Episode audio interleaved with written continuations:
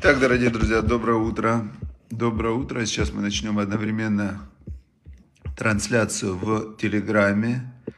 Вот я открываю Телеграм. А вы пока не сможете подписаться. Он уже у нас отлично, прямо стало намного больше подписчиков в Телеграм-канале.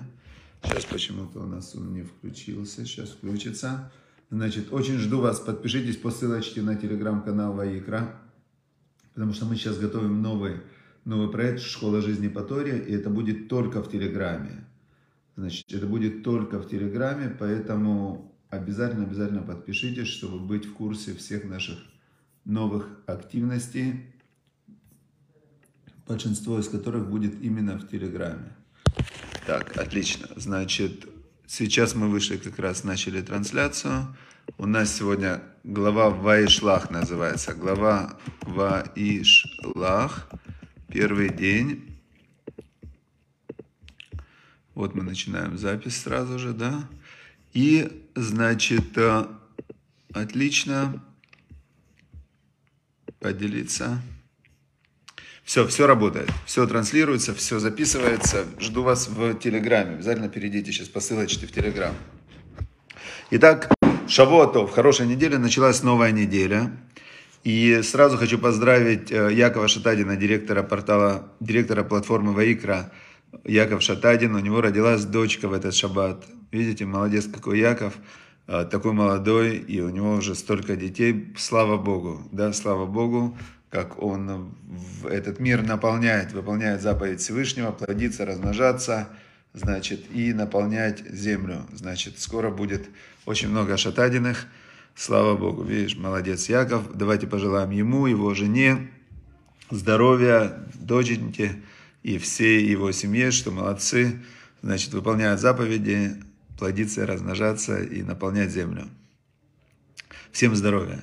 Итак, значит, а, глава. Сегодня глава очень интересная. Мы начали читать. Недельная глава называется Вайшлах. А, значит, Яков, он, знаете, он только что спасся от э, Лавана, да, только что он спасся от Лавана, и вот он э, подходит к земле Израиля, и, значит, э, последние были слова в той недельной главе, что он увидел, как ангелы, которые его сопровождают, остаются за пределами земли Израиля, и он увидел ангелов, которые, ангелы земли Израиля, и сказал Яков, когда увидел лагерь вот этих вот ангелов и назвал место это Маханаем.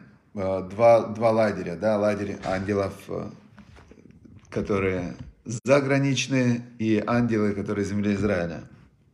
И вот начинается глава так.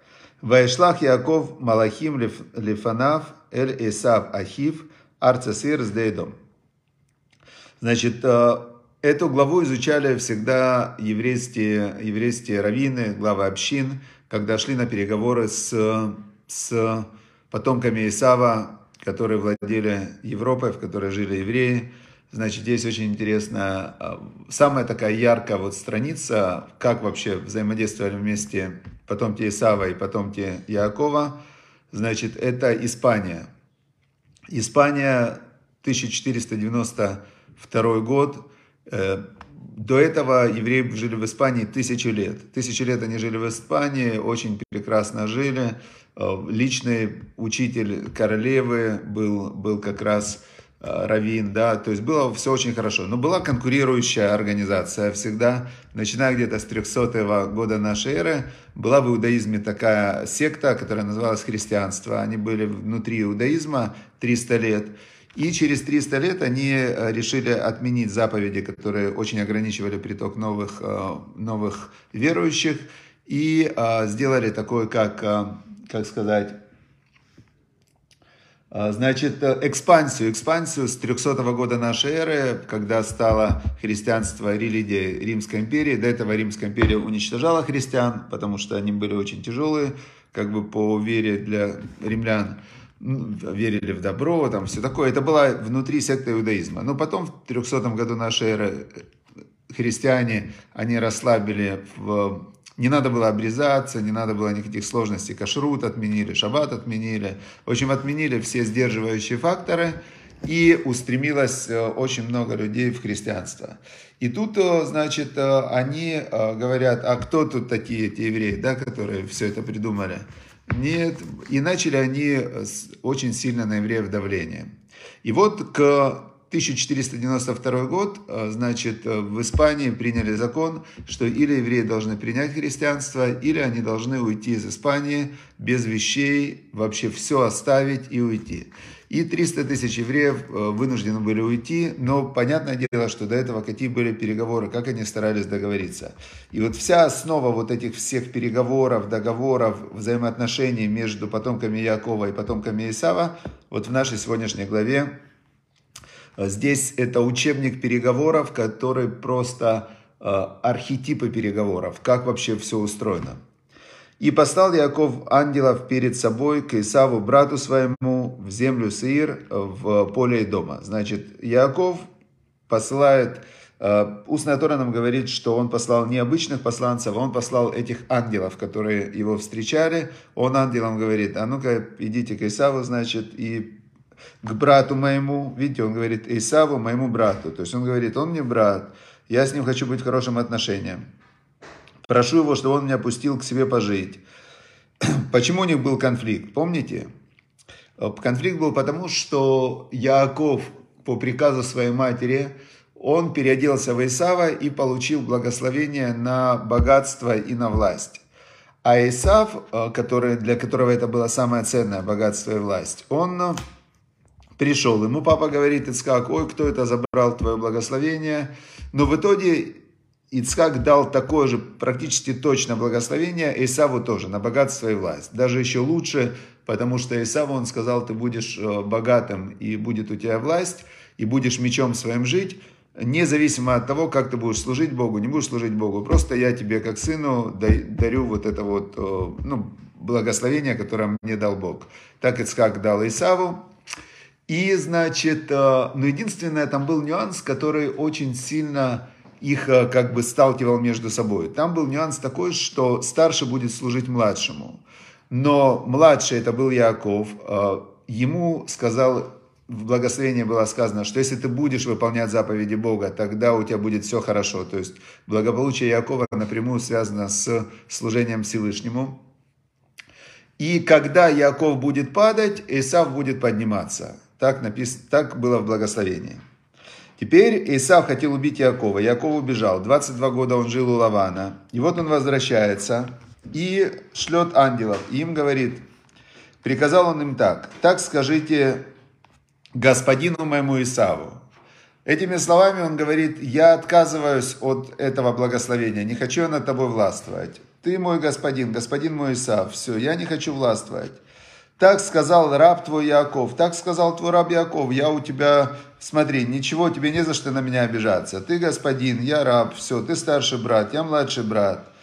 Слова нам я жил, и э, до этого времени я долго задержался. В этом послании он ему говорит, э, видишь, благословение не сбылось, тебе не за что на меня обижаться, потому что Отец-то имел в виду тебя, когда благословлял Исава. Значит, на меня ничего не пришло. Время прошло, я, нет у меня никакой власти. У Лавана я был пришельцем, я не властвовал ни над тем. Значит, не было у меня никакого особого богатства. В благословении было сказано, что ты будешь, богатство твое будет от э, жирности земли и от дождя небесного. Он говорит, а у меня что у меня? Воели, шорвы, хамор, есть у меня бык и осел ну, сон, немного овец, есть у меня там рабы какие-то и рабыни немного тоже, да? А, значит, э, нечего тебе на меня обижаться. То есть время прошло. Если ты скажешь, что я Богу не служил, то когда он сказал слова нам Гарти, Гарти это 613 Диматрия, и в нем было зашифровано, что слова нам я жил, заповеди соблюдал. То есть все, смотри, все нормально, давай я тебя прошу, впусти меня у себя пожить, я живу мирно, занимаюсь своими делами, все. А, и Ваишалха, я вас посылаю, это был текст для ангелов, и посылаю я вас сказать господину моему, найти милость в его глазах, значит, найти милость в его глазах. Такое он послал послание с ангелами. То есть он э, скромно, тихо, как, э, как э, говорила Голда Мейер, она говорила так, что если арабы сложат оружие, так э, будет мир. А если евреи сложат оружие, так не будет евреев, нас убьют арабы. То есть евреи не хотят, не хотят воевать. Да? И Яков не хотел воевать.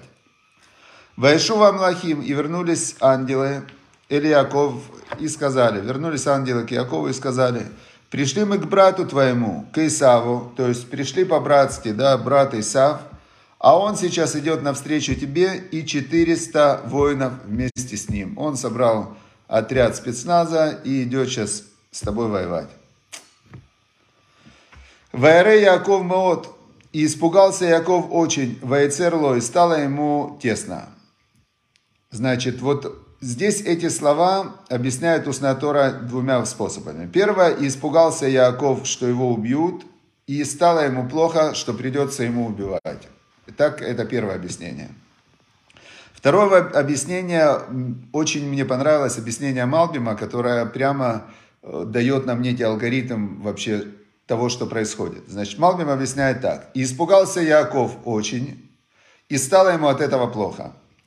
Значит, Яков знал, что тот, кто полагается на Бога, тот, у кого есть то качество, которое называется битахон, уверенность, что Всевышний ему поможет – то Всевышний ему помогает и даже делает для него чудо. То есть, когда ты вот прям уверен, что Всевышний тебе поможет, у тебя такая вера есть, прямо ему нашлыма, полная вера, то Всевышний тебе в заслугу этой веры тебе помогает. Но Яаков почувствовал в себе страх, и он это расценил как недостаток веры. Он подумал, мне Бог обещал, что будет со мной, обещал меня защищать, он меня столько спасал, он столько вообще для меня сделал – а я в этот момент боюсь, о, значит, у меня недостаток веры, и стало ему от этого еще страшнее. Он думает, все, теперь, получается, Бог меня не будет защищать, раз я при том, что Он столько для меня делал, а я продолжаю тревожиться и бояться. Так объясняет Малбин. А раз Бог для меня не будет делать чудеса, значит, мне придется делать три вещи, которые надо делать, если есть опасность.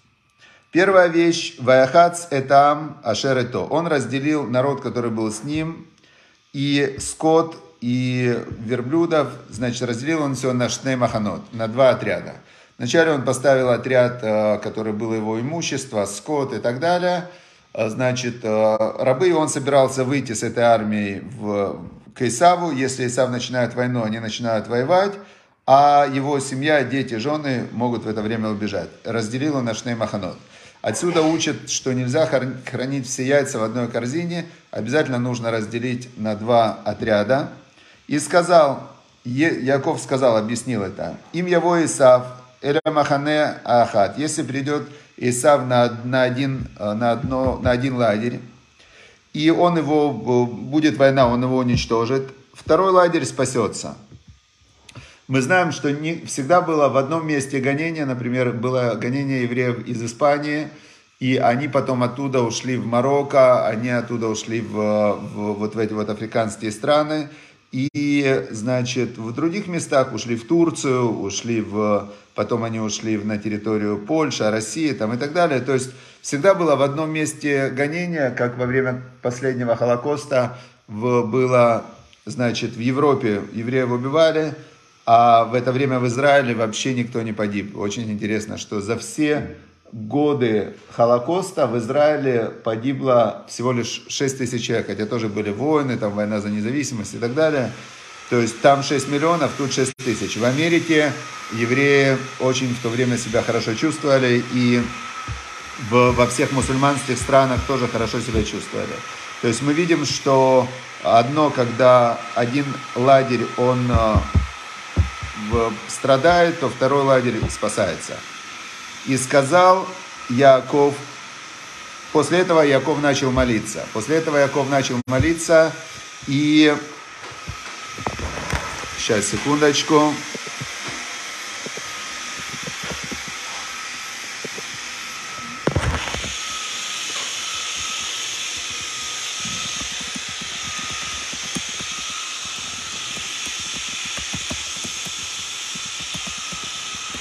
Так, значит, второе, что начал делать Яков, начал молиться. Первое, надо готовиться к войне. Второе, он начал молиться. Как он молился? Здесь тоже для нас большой урок. Сказал Яков так. Бог моего отца Авраама и Бог моего отца Ицхака, Бог, который сказал мне, вернись в свою землю и в землю твоего рождения, и я буду с тобой и сделаю тебе добро. Здесь для нас очень большой урок, очень большой урок для нас, что, что молиться надо, да, молиться надо не за себя, молиться надо не за свои заслуги, молиться надо именно за заслуги отцов, потому что свои заслуги, свои заслуги, они могут у человека отказать. Ну, то есть у него может быть сегодня есть заслуги, завтра нет заслуг. А вот, так, секундочку, выбило у меня.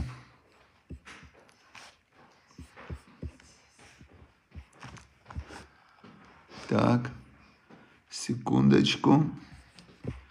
Значит, э, продал подключиться.